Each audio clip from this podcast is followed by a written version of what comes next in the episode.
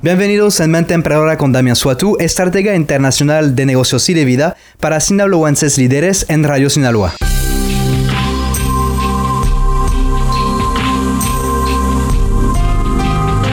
Hoy vamos a platicar de cómo constituir un equipo ganador.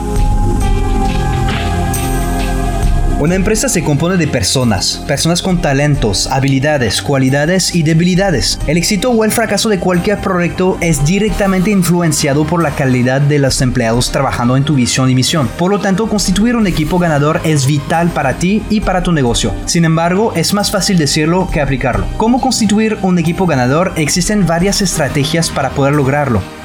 Google tiene un examen para determinar la calidad de su gente. Warren Buffett tiene tres puntos claves que busca en una persona que busca trabajar con él. Cada emprendedor, cada empresa tiene su estrategia. Puede ser muy variada ya que cada industria, persona, empresa, proyecto tiene requisitos, valores, retos y objetivos distintos. Para constituir un equipo ganador debes empezar siguiendo una lógica para establecer una fundación sobre la cual puedes construir algo. Punto 1.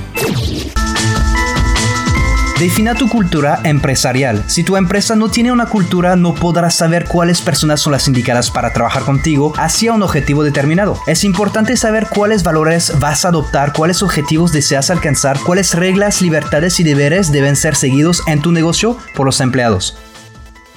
Número 2. Busca personas que cumplen con el perfil de tu empresa. Un error común es contratar personas basando tu decisión en la calidad de su experiencia con la competencia y o en la industria. Recuerda que si la persona no comparte tu visión, no le importan tus valores y no respeta las reglas básicas de tu empresa y ese comportamiento ataca directamente los fundamentos de la cultura de tu empresa. En muchos casos he visto clientes eh, con ese problema. Se desarrolló una subcultura dentro de la empresa misma, la cual empezó a impactar la cultura interna desempeñada por los socios y sus seguidores. Y poco a poco la subcultura fue desechando realmente toda la fundación de la cultura de la empresa y los socios se sintieron perdidos, así como los clientes, los proveedores, que ellos no entendieron lo que estaba sucediendo con la empresa. Número 3. Desarrolla relaciones reales con tu equipo. Cuando tienes un equipo motivado siguiéndote en tu misión, dedicados y comprometidos con tu producto y servicio, y obviamente con tu objetivo final también, es importante mantener un cierto nivel de relación con tu equipo, que se sienta integrado, escuchado, querido y valorado. Cualquier líder exitoso te va a decir exactamente lo mismo que en el siguiente punto, el número 4, pero antes de esto es importante que la gente se sienta bien en su puesto y en su lugar.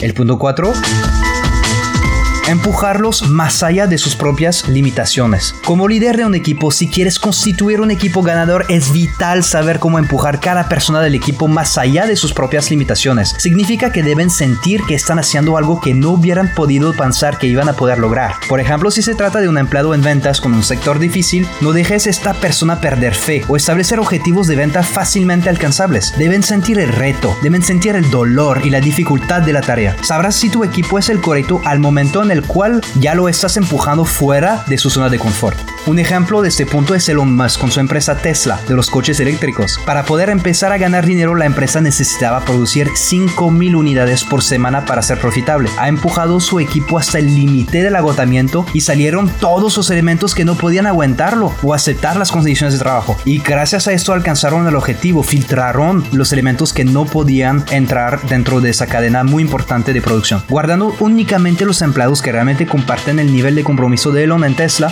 Ahora producen en más de 7000 unidades cada semana. 5.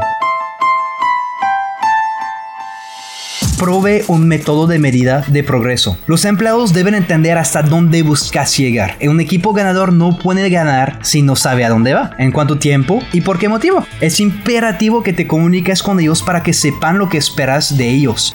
Por ejemplo, si hablamos de un equipo de ventas, establece un sistema en lo cual asignas un objetivo de ventas cobradas en X semanas a cada empleado y con X bonus por X porcentaje arriba del objetivo mínimo. De esta manera les estás dando una herramienta para medir sus avances, les das una ruta sobre la cual avanzar y también les das un incentivo para motivarlos a alcanzar un objetivo y superarlo lo más posible.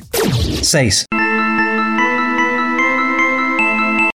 Celebra los logros con tu equipo. Un equipo ganador es ganador cuando todos reconocemos sus logros. Es importante tomar tiempo para trabajar hacia tus objetivos, sin embargo, es importante también saber celebrar los logros. Toma tiempo sin trabajar para reconocer los avances, logros y victorias de tu equipo. No importa el tamaño de la celebración, el simple hecho de reconocer un trabajo bien hecho motiva y compromete tu equipo con tu liderazgo y misión aún más. 7.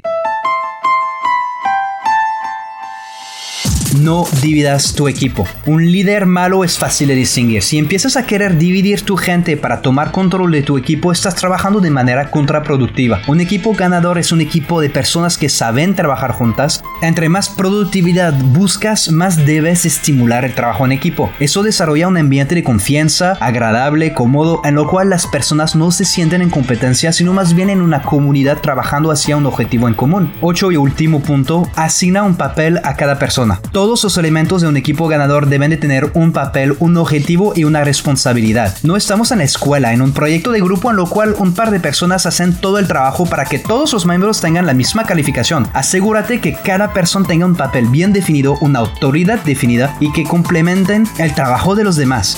Si cada persona sabe la importancia que representa su trabajo en la empresa y que los demás lo respetan por su papel en el desarrollo del proyecto, tendrás un equipo imparable. Si deseas aprender más acerca de varios temas de negocios y de crecimiento personal y financiero, te recomiendo seguirme en mis redes sociales o en mi página web damiansuatu.com o marcarnos al 55 1107 05 34. Muchas gracias.